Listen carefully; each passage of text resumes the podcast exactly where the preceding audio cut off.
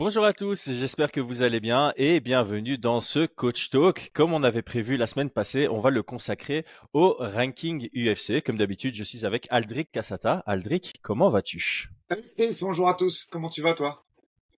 Moi, ça va très très bien. Euh, donc, comme je le disais, on va parler des rankings UFC, ceux qui tombent à pic vis-à-vis de l'entrée de Benoît Saint-Denis dans le, dans le top 15. Et par grosse coïncidence, le meilleur journaliste du MMA français, Alexandre Herbinet, vient de nous pondre un article comme d'habitude, une pépite, sur lequel on va euh, principalement se, se, baser. Je mettrai le lien en description de l'épisode parce que ça vaut la peine pour aller... Euh, dans, le, dans les détails. Et je vais partir du principe que la plupart des gens ont vu cet article et donc on pourra euh, ne pas rentrer dans certains détails et euh, attaquer le, le, vif du sujet. Mais avant ça, on a une annonce à faire. Et encore avant ça, on doit remercier le sponsor de ce podcast, Golden CBD, donc le meilleur du CBD bio en France, 100% légal, livré ultra rapidement et discrètement, avec notre code promo FIGHT, vous avez moins 30% sur leur gamme et vous pouvez découvrir ça via le lien qu'on met aussi en description. Bon, Aldric, je te laisse les honneurs de balancer la nouvelle annonce. On en a deux sur deux semaines, c'est assez cool. Donc, euh, vas-y, je t'en prie, explique ben le nouveau projet. Ben écoute, on, est, euh, moi euh, assez à l'écoute de, de, ce que nous dit la communauté. Et il y en avait certains qui voulaient des formats plus courts et, euh, et pouvoir s'adresser directement à nous, bah voilà, c'est chose faite. Euh, à partir, on, va essayer de le faire cette semaine pour le mettre en ligne rapidement. Euh, Posez-moi vos questions, je prendrai le temps d'y répondre de façon euh, complète et, et, euh, et sincère. Euh, pour l'instant, ouais, c'est pas pour l'instant, c'est on a décidé, on appellera ça Aldric et vous. Euh, on va essayer de, de s'y mettre très rapidement. Euh, en tout cas, Chris m'a formé à l'outil d'utilisation, donc je suis capable de le faire assez vite. On va le faire là dans la semaine. Et euh, n'hésitez pas, je on sélectionnera des questions, mais j'essaierai de de, de, de, m'élargir sur un maximum de d'interactions avec vous. Posez vos questions et j'y répondrai dans le détail au cours de cette émission. Voilà, tout à fait. Donc euh, le, le, but, c'est d'avoir quelque chose, quelque chose d'assez digeste entre 12 et 15 minutes et euh, sur base du type de questions qu'on reçoit, on en sélectionnera entre une et trois, je pense, par, euh, par épisode. Et aussi sur base de la quantité de questions qu'on reçoit, on verra par rapport à la fréquence si on devra faire ça une fois par semaine, une fois toutes les deux semaines, etc. etc. Donc on invite tout le monde à poser vos questions en commentaire de cet épisode-ci. Euh, sur la communauté YouTube, on posera euh, aussi des posts pour accueillir les questions. Et forcément, il y aura quand même une priorité sur les questions des, des membres. Donc donc voilà, mais on sera attentif évidemment à, à, à toutes les questions et euh, à tout ce qu'on reçoit. Euh, on peut aussi dire, hein, les questions peuvent être d'ordre euh, MMA comme euh, comme sur un, un, tout autre sujet. De toute façon, on se réserve le droit de, de, de, sélectionner, mais je pense que ça peut être sympa aussi d'avoir quelques questions sur sur toi à titre privé et pour apprendre à, à mieux te connaître en tant que personne. Bon, je propose qu'on attaque le, le, vif du sujet parce que bon, ça, ça, ça promet d'être euh, assez long, assez complet. Euh, on avait reçu pas mal de questions hein, là-dessus sur euh, comment sont faits les classements UFC, donc les UFC rankings. Euh, comme vous le savez, il y a un top 15 dans chaque division. La question c'est euh, comment comment est-ce que c'est décidé? Comment est-ce qu'on décide qui est 4, qui est 5, qui est 6, etc. etc. tout ce qu'on sait, c'est que l'UFC utilise ça à des fins marketing et l'autre élément qu'on sait, c'est que c'est pas l'UFC qui décide. Enfin, en tout cas, ils disent que c'est pas eux qui décident. Il y a un panel de journalistes qui font des votes et sur base des votes, les rankings sont faits. Alors, quand on regarde l'article de Alexandre Rébinet, le mot qu'il utilise pour décrire ça, c'est que c'est lunaire. Et évidemment, quand tu lis l'article, tu te rends compte que le panel, ils n'ont pas mis le panel de journalistes, mais le panel de médias euh, qui est considéré comme étant euh, les votants, eh ben, la plupart des médias n'ont rien à voir avec le MMA, ou bien n'existent plus, ou bien couvrent partiellement le MMA, mais sont plutôt spécialisés dans la boxe ou dans la lutte professionnelle. Et c'est assez particulier parce qu'aujourd'hui, en 2023, on a tellement tellement, tellement de médias spécialisés et crédibles pour faire ça. Donc, il y a pas mal de questions. Les rankings ont été lancés en 2013. C'est bien ça, en 2013, ça fait 10 ans qu'on a ces rankings à l'UFC. Est-ce que le panel qui est affiché sur le site, c'est le panel de médias initial et qu'entre-temps, ils l'ont pas mis à jour et qu'il y a des nouvelles personnes ou bien c'est simplement que sur la quinzaine de médias qui est concernée. Il y en a peut-être plus que deux qui votent réellement parce qu'ils sont euh, réellement actifs dans, le MMA. Donc c'est un peu flou et c'est le premier reproche qu'on peut faire, c'est qu'il y a un manque de transparence sur euh, la disposition qui sont les dispositions prises pour réaliser ces classements. Ouais, c'est ça. Euh, je pense que euh, la liste euh, qui est à jour sur le site, c'est celle qui est encore pratiquée aujourd'hui. En plus, il faut savoir que le sponsor principal du ranking, c'est Veishen, c'est un des plus gros sponsors de l'UFC. Donc c'est normalement quelque chose qui devrait être très, comment dire, en tout cas très suivi et, très complet. En préambule, ce que je te propose, c'est juste d'expliquer rapidement qu'il y a trois grands classements. Euh, comme ça, au moins les gens qui suivent et, qui sont pas tout à fait au fait, ils auront compris.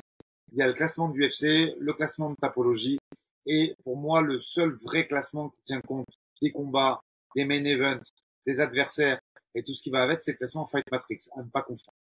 Donc l'UFC depuis 2013 a mis en place son propre ranking. Alors, moi je vais dire ce que j'en pense et puis après on développera si tu permets. Euh, je pense qu'effectivement ce sont des médias qui ont été choisis à cette époque pour, je ne sais quelle raison. À savoir qu'il y a des médias, moi, qui m'ont dit lors de discussions, par exemple l'équipe de MMA Junkie, que eux à l'époque avaient refusé de façon à ce qu'il n'y ait pas de conflit d'intérêts. Euh, c'est important de le dire. Ils voulaient pas en fait se fâcher avec des fighters qu'ils auraient pu avoir en interview, tout ça, donc ils avaient décliné l'offre.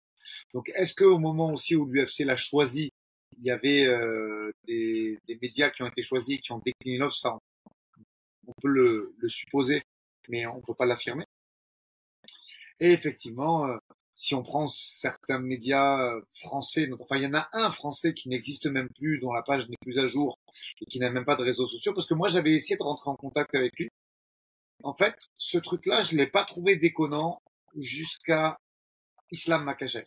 Voilà. Je, euh, en ce qui me concerne, moi, la genèse du truc, je le trouvais pas complètement déconnant jusqu'à ce qu'on voit Islam gravir les échelons même sans forcément prendre des mecs du top 15. Et un jour, il a fait un bon. Je crois que c'est le seul gars qui a fait 13 places ou 8 places dans le ranking. Il faudrait, faudrait que je le retrouve exactement. Je l'avais noté, ça m'avait fortement interpellé. Mais à l'époque où personne ne voulait le rencontrer, effectivement, il est passé, je crois, de 13 à, à 4 ou à 5, quelque chose comme ça. Il avait fait un, un bond énorme dans le ranking. Donc, moi, à mon avis, Chris, avant de, de, comprendre les pourquoi, les comment et, et de, de, se référer à l'article d'Alex sur les médias qui font plus de l'anglaise, ou même euh, du drama même, hein, parce qu'il y, a des, il y a des médias connus ouais. là-dedans qui, qui, vont plus chercher le drama que euh, genre les fighters, euh, l'affaire Chuck Liddell tout nu dans son salon et ce genre de trucs. On parle de ça hein, comme média. Euh, moi, je pense que ça arrange l'UFC, qui laisse faire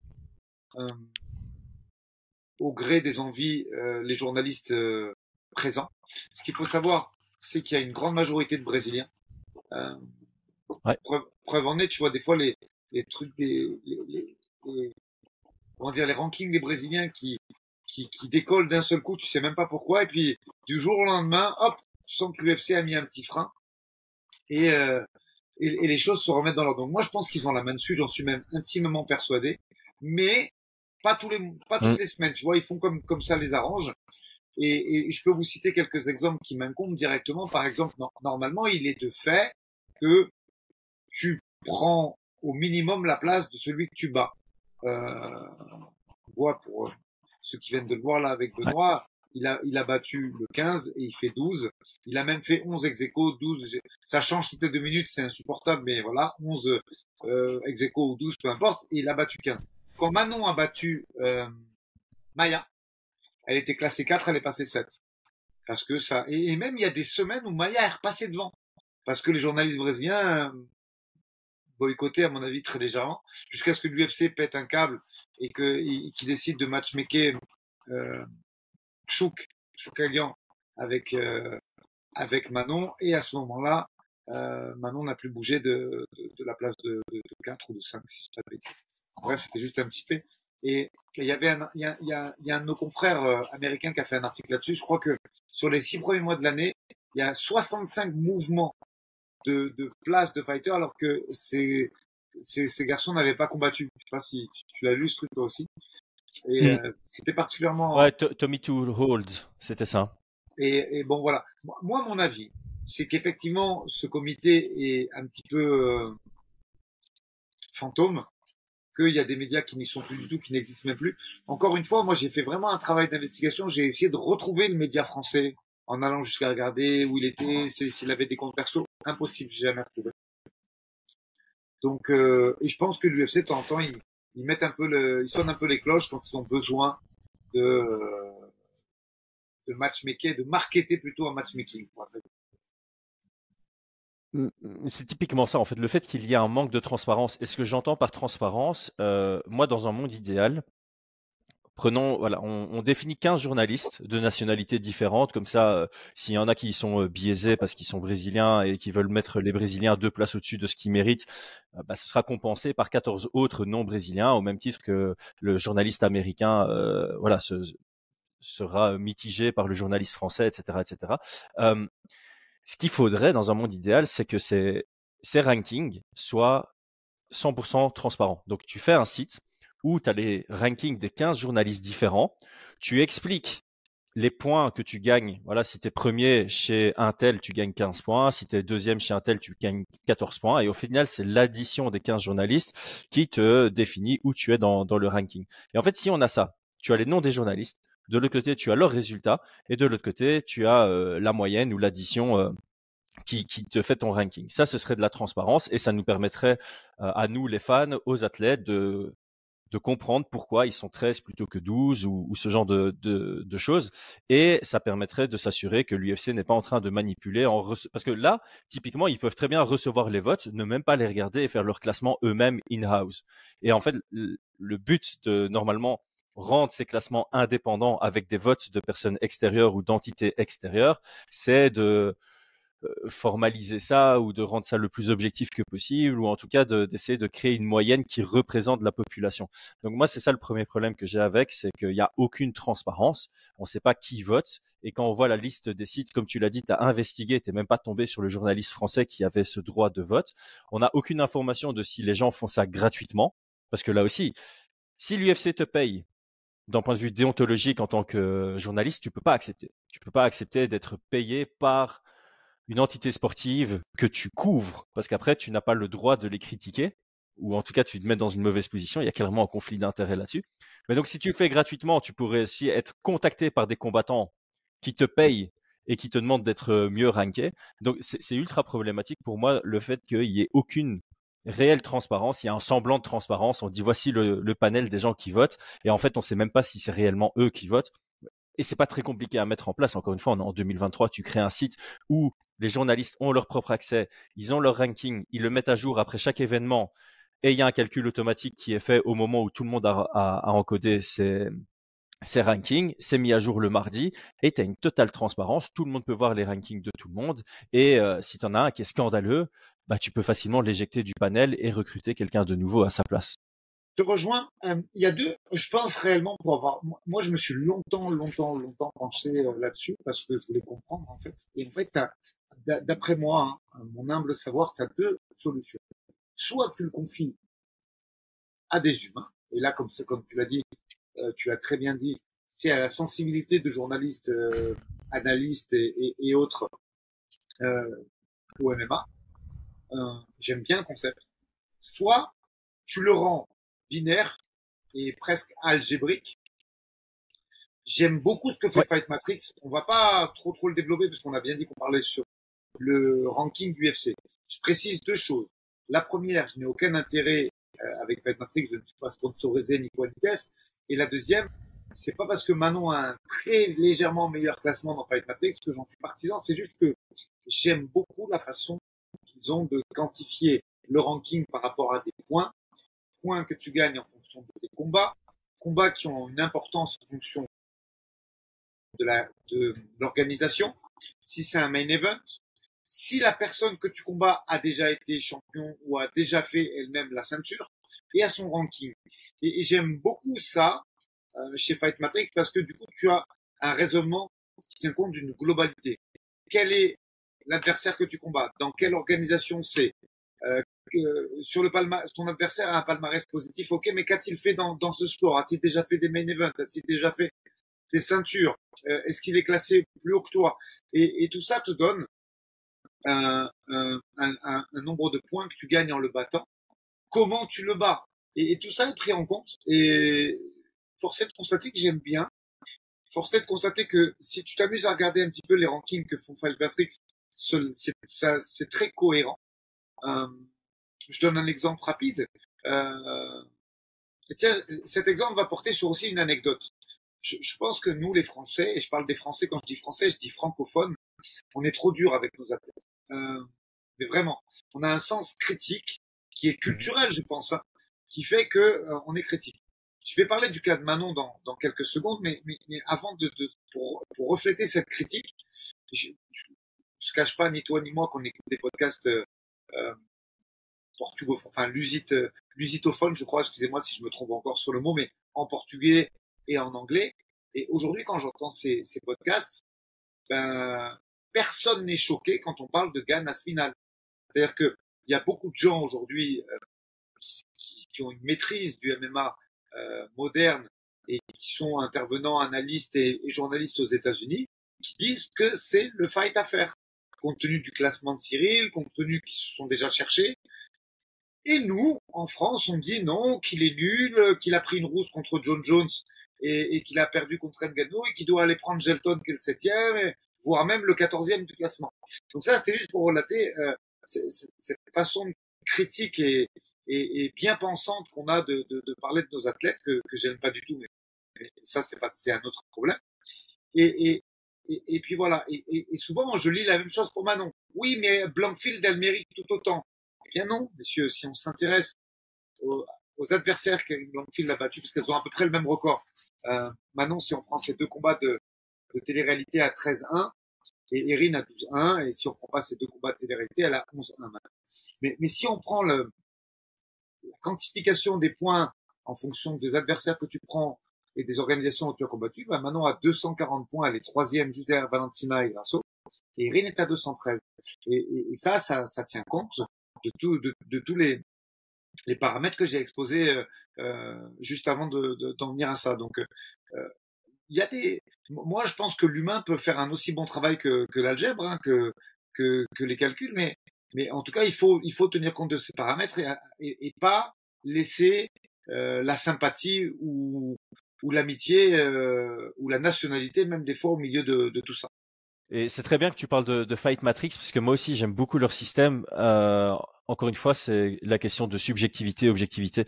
Si tu développes un algorithme tu tu peux pas développer dans un enfin tu peux mais tu vas pas le faire développer dans ton algorithme s'il est brésilien ou, s'il porte en short rouge alors euh, on le préfère à quelqu'un qui porte en short jaune euh, on, tout est pareil pour enfin la logique est la même pour tout le monde. Tu développes ton algorithme, tu, rends la logique de ton algorithme public, open source comme on dit euh, en informatique, et ça permet à tout le monde de comprendre comment le, le ranking est fait. Euh, et en plus de ça, Ici, tu parles de Fight Matrix, qui a la complexité de devoir comparer les différentes promotions. Ici, si tu fais un truc qui est propre à l'UFC, c'est encore plus facile en soi parce que tu dois pas essayer de jauger la qualité d'une promotion par rapport à une autre, de la valeur d'un main event par non, tu, peux vraiment te, te baser sur les critères qui, selon moi, sont les plus logiques. Victoire, défaite. Est-ce que tu as gagné, est-ce que tu as perdu? Ensuite, tu as la qualité des adversaires, contre qui est-ce que tu as gagné, contre qui est-ce que tu as perdu? La qualité des performances, comment est-ce que tu as gagné, comment est-ce que tu as perdu? On pourrait même aller jusqu'à mettre les scorings. Perdre sur une split, bah, c'est moins grave que perdre par décision unanime. Perdre un 29-28, c'est moins grave que perdre un 30-27 et c'est moins grave que perdre un 30-26. Perdre un 30-27, 30-27, 30-26, c'est moins grave que perdre un 30-25, 30-26, 30-26. On pourrait vraiment avoir un, algorithme qui. Tu peux même te dire, euh, je le fais au round par round et je considère ça. Il y a, y a, y a plein de, de, de, data dont tu peux te servir pour élaborer un ranking, quoi. Pour élaborer un ranking. C'est ça. Et, alors, pour moi, le dernier critère aussi, c'est l'activité et la fréquence des combats récents. Euh, donc, il y a le côté, bah, ton dernier combat a plus d'importance que ton antépénultième, et ça a encore plus d'importance qu'il y a un combat, il y a, il y a 10 combats, par exemple. Et c'est pas juste un chiffre. Donc, ton dernier combat est plus important s'il a eu lieu le mois passé par rapport à quelqu'un d'autre dont le dernier combat est il y a un an. Euh, en boxe, on le voit souvent. S'il y a un champion qui est pas actif, ben on, on lui enlève son titre. Euh, ici, dans un classement, quand tu quelqu'un qui est pas actif, euh, je vais prendre l'exemple de Rafael dos Anjos qui est encore classé en lightweight. Ça n'a aucun sens. Ça n'a aucun sens. Ses derniers combats, c'était en welterweight. Sa dernière victoire en lightweight, ça remonte à quand Paul Felder combattait encore parce que c'était contre Paul Felder en dernière minute. Alors là, c'était une split ultra controversée parce qu'il a largement gagné et il y a un juge qui avait donné la victoire à Paul Felder. Même Paul Felder était un peu choqué. Euh, ça fait peu penser à Sandhagen contre Sean O'Malley. Euh, c'était une victoire large, 50-45 normalement pour tout le monde. Et t'as quand même un juge qui a réussi à mettre euh, Vera gagnant sur ce combat. Enfin bref.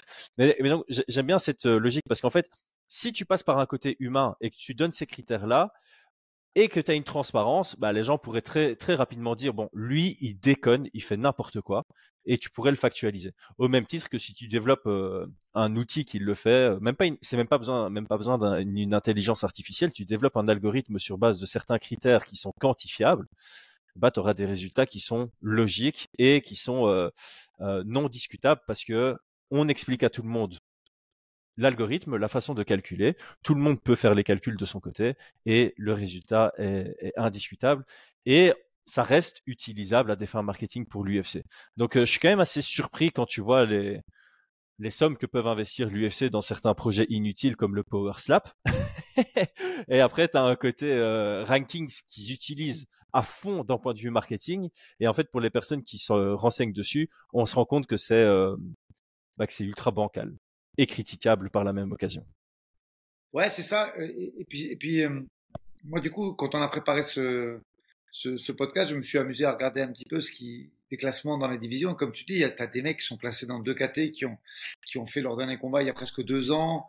Euh, il y a beaucoup de trucs qui m'ont, qui m'ont considérablement étonné. je trouve que la, seule éventuelle le seul bémol que tu peux mettre à Fight Matrix, qui pour moi est très très loin devant, et, quasiment au point, c'est le changement de KT. Voilà. C'est-à-dire que l'algorithme est quasi parfait en ce qui me concerne pour Fight Matrix. Le seul bémol, c'est éventuellement ça. C'est-à-dire que, euh, je prends un exemple. Euh, est-ce qu'aujourd'hui, Kamzat, même si euh, moi j'en suis très fan, mérite d'être troisième au classement middleweight? C'est une question que je te pose, mais je pense que tu, vas être d'accord avec moi. Vas-y, est-ce que, est-ce qu'aujourd'hui, si je te dis Kamzat 3 de la KT Middle, ça, ça qu'est-ce que ça provoque chez toi? Bah, moi, je trouve pas ça juste. Euh, parce que, en, en, gros, il a combattu une seule fois. Ouais, bon, Récemment, il a combattu une seule fois en middleweight. La première fois qu'il avait combattu en middleweight à l'UFC, c'était contre John Phillips lors de ses débuts. Ça remonte à il y a très longtemps. Et John, Phillips, voilà, il a, il a combattu que deux fois en middleweight à l'UFC.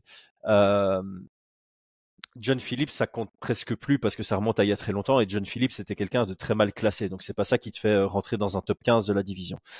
Le deuxième combat euh, en middleweight, c'était il y a pas longtemps et c'était contre Kamaru Usman qui faisait ses débuts en middleweight et qui est lui-même un ancien welterweight. Donc c'est là, il y a une réelle complexité à, définir où est-ce que tu te trouves en, middleweight. Mais pour moi, troisième, c'est peut-être un peu abusé comparativement à des gens qui combattent en middleweight, qui combattent contre des middleweight et qui ont fait des belles performances contre des middleweight. Je pense qu'il y a clairement euh, dans ce cas de figure, tu dois clairement considérer la place de la personne dans l'autre catégorie de poids.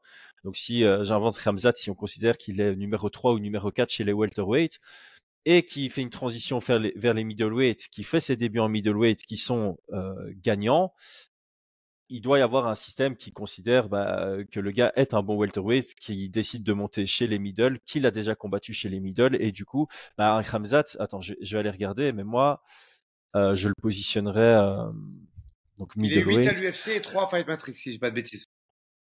Bah, tu vois, moi, ça, me par exemple, à l'UFC, sur UFC euh, Rankings, là, ça me choque pas qu'il soit 8. Tu vois, il est derrière euh, Dolidze, il est devant Jack Hermanson. J'aurais aucun mal à le voir devant Dolidze. Par contre, je le mettrais pas devant Polo Costa. Donc, pour moi, 7, 8, c'est une bonne position par rapport à, cette situation. Je suis d'accord avec toi. Je suis d'accord avec toi et, c'est pour ça on a encensé Fight Matrix et j'avais préparé le préparé le petit dossier Kamzat pour montrer qu'il n'y avait pas que des trucs bien chez Fight Matrix. À la limite, là, je trouve que le classement UFC est quasi parfait. C'est-à-dire que euh, huitième, euh, avec Costa et Dolizé devant, avec ce qu'ils ont accompli dans la KT. Là, par contre, il y a, y a pas d'aberration. Alors, tu vois, c'est pour ça. Y a, y a... Encore une fois, Fight Matrix est parfait tant qu'il n'y a pas de changement de KT. C'est-à-dire que euh, il, faut mettre, il faut être objectif et émettre des critiques euh, quand elles sont légitimes. Et, et, je pense que en dehors de ces cas spécifiques où le gars euh, descend ou monte d'une KT, euh, l'algorithme et, et la, la, la, matière de, de, calcul de Fight Matrix est parfaite. Et même si, si l'UFC est critiquable, si on prend la catégorie middleweight, bah, leur classement il est quasi parfait là. Euh, ouais. Je suis surpris euh, de voir Canonnier toujours. Euh, ça, je comprends pas parce que il y a quand même.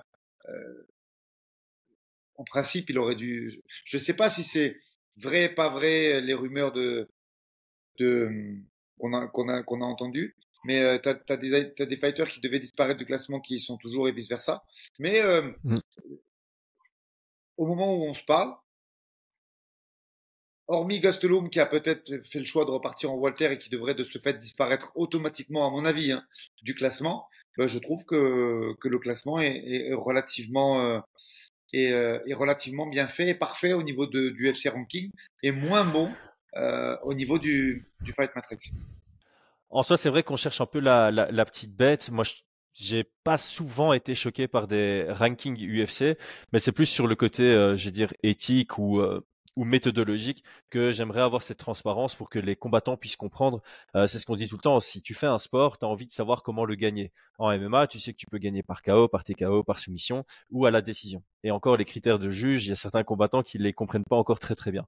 Et ben là, c'est pareil. En tant que combattant euh, MMA, contrairement au foot où tu sais que si tu gagnes un match, tu as 3 points, si tu fais une égalité, tu as 1 point, si tu perds, tu as 0 points. C'est pas vraiment formalisé comment tu rentres dans le top 15, comment est-ce que tu passes de la 15e position à la 10e position, etc. etc.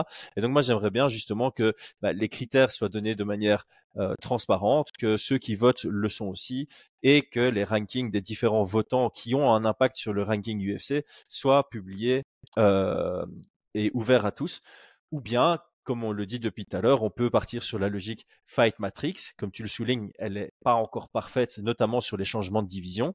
Mais au moins, si tu as un classement qui est fait de manière informatisée et que la logique du calcul est donnée à tout le monde, bah, tout le monde sait ce qu'il doit faire pour monter dans, euh, dans le classement et aller chercher euh, le haut du classement pour être considéré comme un contender. Et euh, en soi, encore une fois, je trouve pas ça compliqué à mettre en place. Euh, je trouve ça très important parce que au final, un combattant qui est à l'UFC, son objectif c'est d'aller vers le titre. On sait que pour aller vers le titre, bah, tu dois monter le ranking et par contre, tu sais pas comment monter le ranking. Tu as une vague idée, tu sais que si tu gagnes, tu vas monter, mais c'est pas c'est pas assez clair à l'heure actuelle euh, et je trouve que les athlètes méritent cette euh, cette clarté. Ouais, c'est ça. Ah, mais, mais, comme tu dis, je pense que on reprend un petit peu la genèse du, du podcast. Globalement, l'UFC met de l'ordre dans tout ça à un moment. Mais euh, il, y a des, il y a des choses qui se font euh, tout au long des semaines, parce que pour nous, euh, français et francophones, le, la mise à jour, c'est à peu près le mardi matin. Mmh et, et, par exemple, regarde, c'est un exemple tout bête, mais quand tu vois qu'il y a 24 heures de décalage entre l'application et le site internet, j'ai envie de leur dire, les gars, euh, est-ce qu'on parle, bien d'une boîte qui est cotée en bourse? Est-ce qu'on parle bien d'une boîte qui, est numéro un mondial de l'entertainment, surtout avec la fusion maintenant avec euh, la WWE il y a des choses en fait qui, font que l'UFC est vraiment numéro un et on le voit, on le sent et on le remarque. Il y a des choses, notamment le classement, où tu te dis des fois, bon ben, on va relativiser ce qu'on dit, mais ça pourrait euh, être euh, être peaufiné et, et je pense pas que euh, tu imagines ce que je suis en train de te dire? Qu'il y a 24 heures de battement entre l'application et le site internet. c'est comme si au football, euh, sur le site de la de la de la de, la fédération française et, et, sur le site du, du championnat, avais non mais c'est pas possible. là, aujourd'hui, il y a un professionnalisme qui doit être fait là-dessus et pour plus de clarté. Euh, que ce soit au niveau des calculs, qu'au niveau de la mise à jour, qu'au niveau d'un ensemble de paramètres. Et je pense que effectivement, on va reprendre. C'est quoi le terme d'Herbiné qui m'a fait beaucoup rire? C'est lunaire, c'est ça? Lunaire, lunaire, ouais. je pense qu'effectivement, au moment où on se parle, il y a un souci. Euh, il y a des trucs qui sont bons à piquer à la boxe aussi, hein, euh, au niveau de, de l'inactivité. T'imagines que tu as des combattants qui se font les croisés, qui arrivent à, prendre deux places dans des rankings.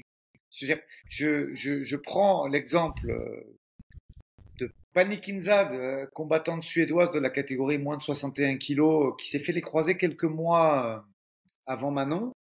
Euh, pour être exact, je crois que c'est au mois d'avril 2022. Euh, elle, elle, se fait les croisés, elle est dixième ou onzième au classement. Euh, elle fait son combat de retour à l'UFC London, l'UFC London, pardon. Elle perd. Et aujourd'hui, au moment où on se parle, elle est sixième au classement. Donc, tu vois, euh, et sur cette même KT, j'ai relevé une deuxième anomalie. Je, je, peux en faire sur toutes les KT. Hein. C'est juste que sur les KT dites creuses, comme 93 hommes euh, et 61 féminines, par exemple, c'est encore plus flagrant. Sur cette même KT, tu as euh, Mera Bueno Silva, que Manon donc avait battu en flyweight, qui bat Holly Wall. La décision, elle est overturned suite à un contrôle positif euh, à des agents euh, interdits, pas dopants, mais interdits, donc qui rend le combat no contest. Mais Mara Bueno Silva, elle garde sa troisième place quand même. Olium, elle repasse quatrième euh, hein, alors que le résultat du combat est annulé et que Mera était onzième avant le combat.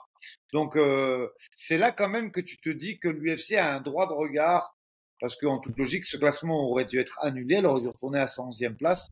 Mais comme elle est prétendante à la ceinture en principe euh, contre Raquel Pennington à la ceinture vacante, eh ben ils, ont préféré lui, lui conserver ce classement qui était plus vendeur euh, pour un co-main event de, de l'UFC, peut-être Montréal, certainement Montréal d'ailleurs. Donc voilà, des, des, des, des, schismes comme ça, tu en as dans toutes les KT. Après, c'est vrai qu'ils sont plus flagrants euh, dans des KT un peu creuses, telles mmh. que la, la Milour euh, homme euh, et effectivement euh, euh, la 61 et feu 66 féminine. J'ai pas d'exemple précis là-dessus, mais c'est assez connu, c'est déjà arrivé que l'UFC fasse gagner des places à quelqu'un qui va combattre prochainement. Euh, comme ça, bah, dans leur promo, ils peuvent dire le numéro 3 de la division plutôt que le numéro 5. Et je me rappelle que ça avait déjà fait, euh, débat. Alors ici, je propose qu'on termine le, podcast, mais justement en parlant de, Benoît, Saint-Denis. Euh, parce qu'au début, euh, voilà, on, voit l'annonce, on voit qu'il qui passe de non ranké à 11e égalité ou 12e, peu importe, ça fait pas une grosse différence. Et moi, je trouve ça illogique. Je pense qu'il aurait dû gagner plus de place, notamment avec euh, Rafael dos Anjos. Donc ici, j'ai les, les palmarès qui sont ouverts. Hein. Donc Rafael dos Anjos, euh, 2020, sa victoire contre Paul Felder en lightweight. Ensuite, sa victoire contre Renato Moicano, c'est 2022. Donc déjà là, il y a deux ans sans combattre, euh, presque deux ans sans combattre. Bon, c'est un an et demi. Contre Renato Moicano, c'est un catchweight. Donc, quel poids est-ce que ça a réellement? Disons, voilà, disons qu'on peut mettre ça en, lightweight. Ensuite, en lightweight, il a sa défaite contre Fiziev. Et ses deux derniers combats, c'est en welterweight. Donc, en gros, depuis 2020, il est à 3-2 au total. Et un seul, une seule victoire réellement en lightweight. Une en catchweight qui se rappelle, rapproche de, des lightweight et puis une défaite. Donc, il y a quand même une certaine inactivité. quoi. Quand tu regardes Benoît Saint-Denis, il est à 5-0 depuis 2022. 5 finishes, 5 fois en lightweight, et on peut considérer que les trois dernières victoires sont quand même contre des noms euh, assez importants. Quoi. Bonfim, il était underdog, euh, Moises, ancien top 15, et Frévola, qui était 14 au moment où ils se sont rencontrés. Donc pour moi, Raphaël de Sanjos, il a rien à faire devant, euh, devant Benoît Saint-Denis. Et je dis pas ça en étant fan de, de Benoît. Je pense que c'est difficile de trouver un argument. Alors oui, l'adversité de Raphaël de Sanjos est largement supérieure à celle de Benoît Saint-Denis. Mais normalement, tu dois isoler le même timing. Tu prends, euh, voilà, moi, Kono Fiziev, c'est une belle victoire, puis c'est une défaite bah, contre quelqu'un de solide dans la division. Mais normalement, selon moi, euh, Brian Barberena et Vicente Luque, ça devrait pas avoir un quelconque impact ou quasi pas un impact sur euh, sur son classement lightweight puisque ce sont deux combats chez chez les welterweights. Non, non, mais je te, rejoins. Après, comme je le disais précédemment, il y a des choses qui peuvent euh, qui peuvent être également intéressantes à prendre en compte dans ce qui se fait en anglaise. C'est-à-dire qu'au bout d'un d'un certain seuil d'inactivité dans la KT, bah, tu disparais du classement, par exemple. Tu vois, c'est ça. Euh, mais, mais en, en, résumé et en condensé de, de, de, de, de l'heure qu'on a passée ensemble, je pense qu'il y a du bon à prendre au niveau de Fight Matrix à l'exclusion euh, des changements de KT, puisqu'on très clairement leur algorithme n'est pas bon à prendre. Il y a également euh, du ménage à faire au niveau de l'inactivité, ça me paraît essentiel. Et après, euh, euh, je pense que, pareil, tu vois, euh, dire qu'un athlète doit être suspendu parce qu'il est, il est. Et après, il faut des règles intransigeantes. Voilà, j'explique pourquoi je dis intransigeante parce que un athlète suspendu pour dopage, il doit disparaître du classement. Peu importe que tu aies un choix marketing en disant que tu veux en faire le prochain prétendant à la ceinture parce que la ceinture est vacante, euh, référence à, à Bruno Silva ou d'autres, hein, je veux dire, c'est pas la première fois que quelque chose comme ça arrive, ben, tu peux, tu dois maintenir une règle équitable et profitable à tout le monde, euh, garçon, fille, star ou pas star, et follower ou pas follower, et qui soit, euh, qui soit, comment dire, vérifiable et traçable. Voilà. Mon, avis, c'est celui-là. Ça, c'est très, très intéressant ce que tu dis parce que là, c'est un classement sportif. Donc on est en dehors du marketing. On peut évidemment considérer que le marketing sera un boost pour obtenir un title shot ou un, combat euh, à, haut niveau. Mais par contre, d'un point de vue ranking, on parle bien d'un ranking à 100% sportif. Et donc là, il faut se baser sur des choses qui sont tangibles et quantifiables. Victoire, défaite, qualité des adversaires euh, quantifiables par leur ranking à eux qualité des performances, donc comment euh, un combat a été gagné. Bon, là, il y a une discussion. Euh, est-ce que, est-ce qu'une victoire par KO dans le premier round a plus de poids qu'une victoire 30-25, euh, tu vois, 1-19 et 2-18 Selon Fight Matrix, oui. moi, j'ai envie d'encourager ça quand même, Chris, parce que regarde, Fight Matrix l'encourage. Le PFL, quand ils font leur playoff, enfin leur qualification en playoff, l'encourage. Et je pense qu'aujourd'hui, être capable de terminer un, adversaire, c'est effectivement montrer qu'on est dominant. Après, euh, on sait que nous, les coachs, on aime bien, on préfère un combat maîtrisé de A jusqu'à Z sans, comment dire, sans laisser place à un lucky punch ou un truc comme ça. Cela étant, je mmh pense qu'aujourd'hui, euh, c'est bien de favoriser euh, le finish quand même. Euh, ouais. et, et, je vais te, je vais te dire la, la meilleure preuve de ça. Euh, les gens ont vu dans quel état nous étions toi, Brian et moi, euh, pendant notre notre live entre guillemets euh, réaction après après New York, on a été méga hypé. Et ça, c'est parce que la main card, elle a duré 20, euh, 26 minutes. 21 minutes, ouais. minutes. et, et, on était dévastés, ravagés et, et, et enclin à l'émotion de fans de MMA qu'on est avant d'être analyste ou, coach. Et, et, du coup, je pense que c'est, c'est, c'est bien de le favoriser parce que, voilà, aujourd'hui, tu es au PFL, ben, tu marques plus de points si tu finis au premier round. Euh, Fight Matrix te, te, valide une place meilleure également, enfin un mmh. nombre de points meilleur, pardon, sur cette victoire. Et je pense que ça doit euh, être quand même euh, synonyme de gratification et de bonus quand tu finis un mec en trois minutes. Parce qu'en plus, on, on, parle de l'UFC où les match-ups sont difficiles et où les gens sont très forts. On peut dire que de, dans toutes les KT, quasiment, je mets des guillemets, on va pas encore reparler des KT un peu creuses, mais dans toutes les KT, le top 30, c'est fort. Et donc, quand tu finis un mec en 3 minutes, c'est vraiment preuve de, réussite, certes, mais d'un niveau et d'une préparation quand même euh, exceptionnelle. Ouais, je, suis d'accord. Après, euh, c'est peut-être aussi là la complexité. Euh, mais ça, c'est aussi dans, beaucoup de sports. C'est vrai qu'on on, va prendre le foot. Tu as une équipe qui peut dominer pendant 89 minutes et puis euh, perdre 1-0 sur le fil et au final les trois points vont à l'autre. On s'en fout littéralement de ce qui s'est passé euh, sur le qui avait le ballon le plus longtemps, qui a eu le plus d'occasions, qui a eu le plus de tirs au but. Le, voilà. Et, et, son importance, tu vois? C'est ouais, ouais. On pourrait laisser entendre que le goal average ce serait apparent au finish, à peu près. Tu vois, c'est un peu grossier hein, ce que je dis. Mais non, non, mais je, suis d'accord parce qu'en fait, la, direction que j'étais en train de prendre dans ma tête pendant que tu parlais, euh, c'est une réflexion très intéressante. C'est euh, la victoire de Leon Edwards contre Kamaru Ousmane la deuxième fois qu'ils sont rencontrés. Donc, Leon Edwards est en train de se faire dominer trois rounds à 1 à l'entrée du cinquième round. Headshot dead. Est-ce que ça a la même valeur que Demetrius Johnson contre Ray Borg, qui était parti vers un 50-45 ou un 50-44 et qui, en plus de ça, va aller foutre une clé de bras tout à la fin, tu vois? Si on formalise en disant, OK, un finish a plus de valeur que qu'une décision, etc., etc., ces deux combats-là vont valoir le même nombre de points à Leon Edwards et à, à Demetrius Johnson.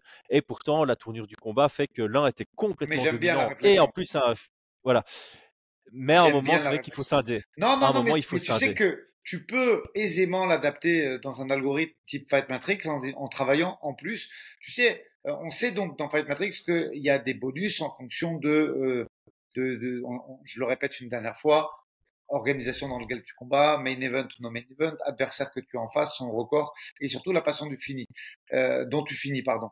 Euh, et tu pourrais très bien rajouter un nombre de points pas forcément important, tu vois, mais mettre une poignée de points en plus euh, par, rapport au round, par rapport au nombre de rounds perdus, tu vois. Tu te dis, ben voilà, euh, un combat en trois rounds ou en cinq rounds, ben le gars a perdu zéro round dans le combat, on met un bonus de deux points ou de un point, peu importe, mais tu favorises ça en tout cas. Tu, tu sais que le, voilà, le, nombre de rounds euh, gagnés ou perdus bah, te t'octroie un petit bonus pour augmenter le nombre de points dans ton classement Fight Matrix ou, ou, ou l'UFC Ranking. Et je pense que tu peux aisément le, valoriser de cette façon. C'est ouais, je, suis d'accord. Pour moi, euh, tu, dois prendre les critères et certains critères doivent avoir plus de poids que d'autres. Le critère qui aura le plus de poids, c'est victoire, défaite, peu importe la manière. Le deuxième critère le plus important, selon moi, ce sera la qualité des adversaires, contre qui tu as gagné, contre qui tu as perdu. Le troisième critère, c'est plus euh, différencier split et non split. Une split aura beaucoup moins de points qu'une non split, que ce soit une décision ou un finish. L'activité et la fréquence, pour moi, doivent avoir pas mal de points. Et alors, effectivement, tu as des petits points bonus sur euh, est-ce que c'est un finish, est-ce que c'est pas un finish? c'est ce qui serait fun.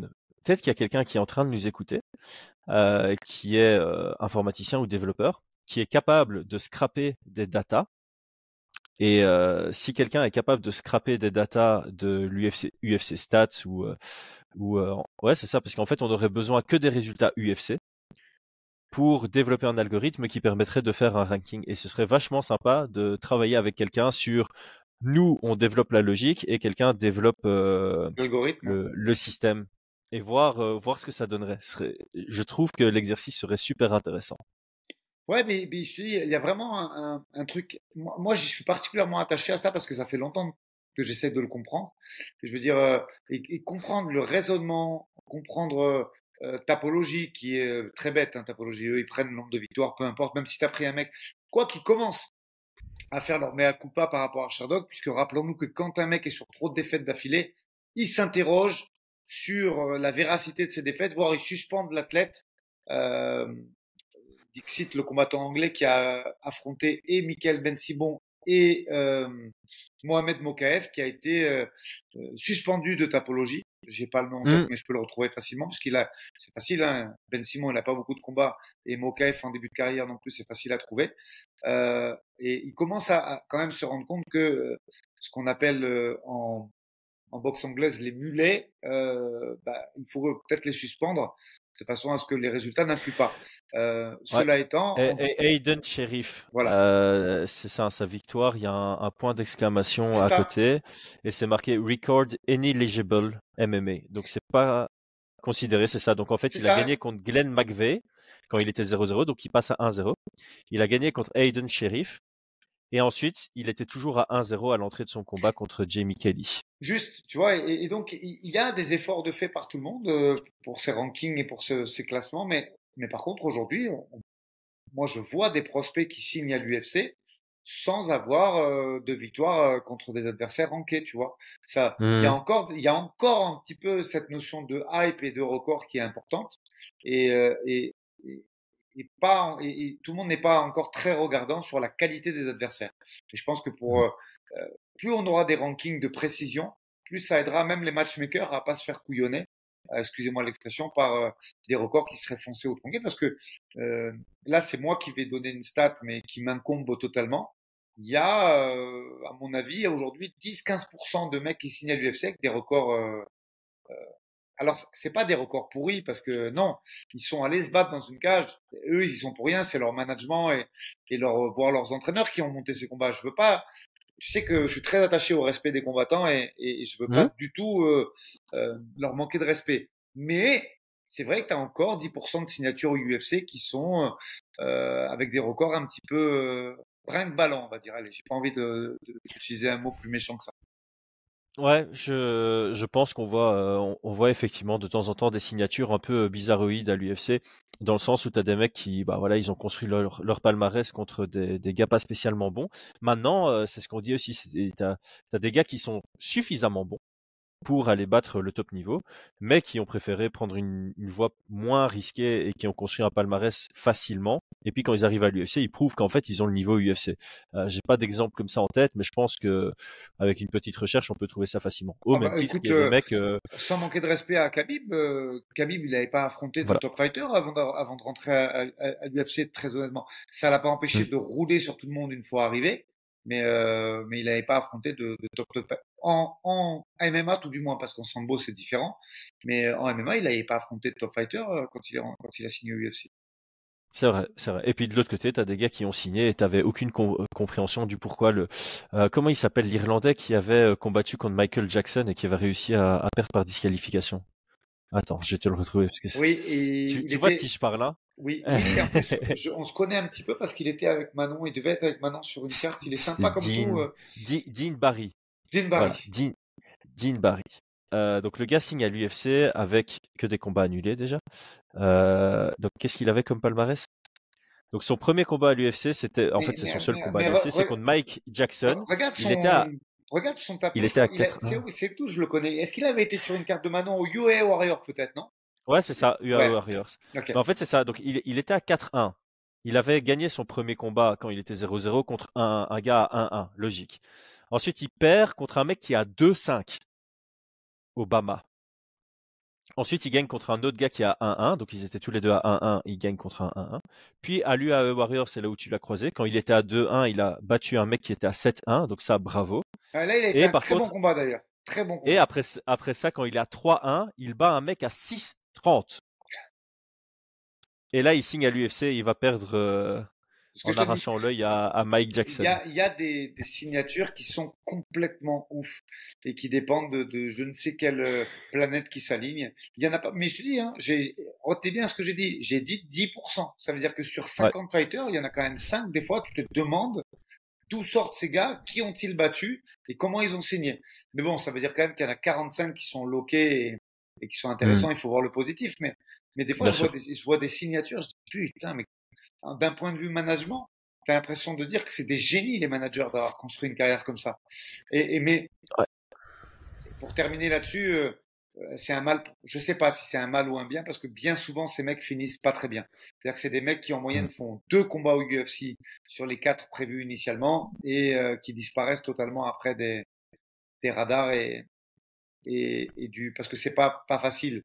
On pourra en parler dans un autre podcast. L'après UFC, euh, quand tu as échoué à 25 ou 28 ans, c'est c'est pas facile pour un fighter. C'est-à-dire tu, ouais. quittes l'UFC euh, à 35, 36 pour aller faire encore un ou deux combats juteux. Il y a aucun problème pour la fin de ta carrière. Mais, mais quand c'est euh, quand c'est à 25, 26, c'est très dur mentalement, très très dur. Mmh. Mais ouais, donc, donc tout ça pour finir, euh, moi je trouve que ce serait intéressant effectivement de, ne plus vraiment passer par des humains, mais d'essayer de d'informatiser ça, digitaliser ça, euh, déjà pour l'UFC. Et c'est vrai qu'après tu peux essayer d'améliorer l'algorithme Fight Matrix, notamment sur les petits problèmes qu'il y a avec les changements de, de catégorie de poids. Et je, suis quand même curieux de savoir comment ils évaluent une fois, pour ceux qui commencent, tu vois, euh, tu combats au Brave euh, face à quelqu'un qui combat aussi pour la première fois au Brave. Comment c'est évalué par rapport à deux mecs qui combattent pour la première fois l'un contre l'autre au Cage Warriors? Est-ce qu'ils définissent que en moyenne le niveau au Cage Warriors c'est meilleur qu'au Brave ou l'inverse? Euh, Est-ce qu'ils se basent par exemple sur tous ceux qui sont passés du Cage Warriors vers l'UFC Est-ce que leur carrière est meilleure que ceux qui en moyenne passent du KSW vers l'UFC en fait, voilà, il... c'est des questions à, à, se poser, mais c'est un sujet intéressant. Mais moi, je commencerai juste par j'aimerais bien qu'il y ait un outil qui sorte vraiment euh, juste pour l'UFC, tu vois. Non mais t'as raison. Qui est plus facile à développer. Déjà, déjà, le ranking UFC doit doit être indépendant. Et après, en fait, il s'agit de, de, de, de, ranker des organisations. Et c'est le principe de Fight Matrix pour terminer là-dessus. En fait, il, il rank l'organisation en fonction de son importance. Euh, et à partir de là, les points sont différents si c'est une, une plateforme, par exemple, de l'UFC ou si c'est une organisation euh, de seconde ou de troisième zone. Mais sur le papier, je trouve que l'idée est quand même intéressante parce que la pression pour le fighter n'est pas la même. Quand tu te produis sur l'UFC Fight Pass ou sur Canal Plus, euh, euh, pour, sur, euh, tu sais que ton combat est retransmis en direct sur une télé française pour les Français ou, ou, ou étrangère, peu importe. On peut quand même dire que la pression est différente et, et donc la performance n'en est que meilleure si elle est réussie tout du moins. Ah bah, je pense qu'on a fait un, beau tour de la, question. Euh, en gros, voilà, pour résumer, pour l'instant, gros point d'interrogation. C'est, euh, c'est, lunaire, comme le disait Alexandre Herbinet. On n'a aucun détail là-dessus. On ne on connaît pas la crédibilité des journalistes. On ne sait même pas si les journalistes sont encore actifs à le faire. Euh, on ne sait pas s'ils sont payés ou pas. On ne sait pas, sait pas si l'UFC repasse par derrière pour un peu mettre leur grain de sel et, et modifier les, les résultats. Donc, voilà, c'est il y, a, rarement des choses choquantes, mais il y a quand même un manque de cohérence de temps en temps.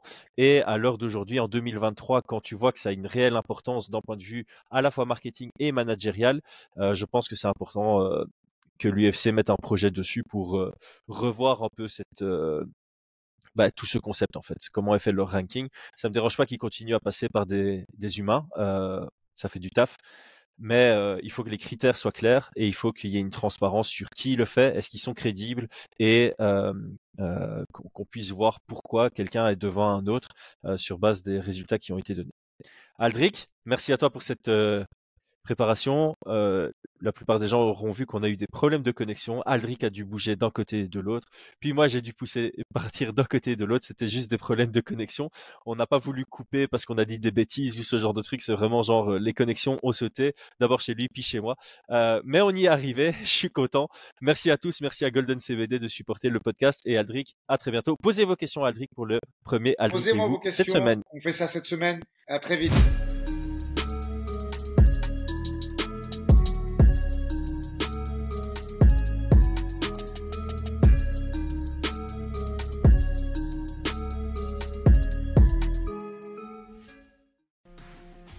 Et c'est tout pour aujourd'hui. L'équipe Fight Minds te remercie d'avoir investi de ton temps pour écouter le fruit de notre travail et de notre passion commune pour le MMA. Nous t'invitons à t'abonner à notre podcast et à nous mettre un petit 5 étoiles si notre travail te plaît, ça nous donnera toujours de la force. Et si tu veux donner un petit coup de pouce à notre projet, parle de nous autour de toi, ça contribuera à notre développement. Nous sommes également sur Twitter et YouTube, viens nous y retrouver pour échanger. A très vite pour plus de contenu sur l'art de la bagarre.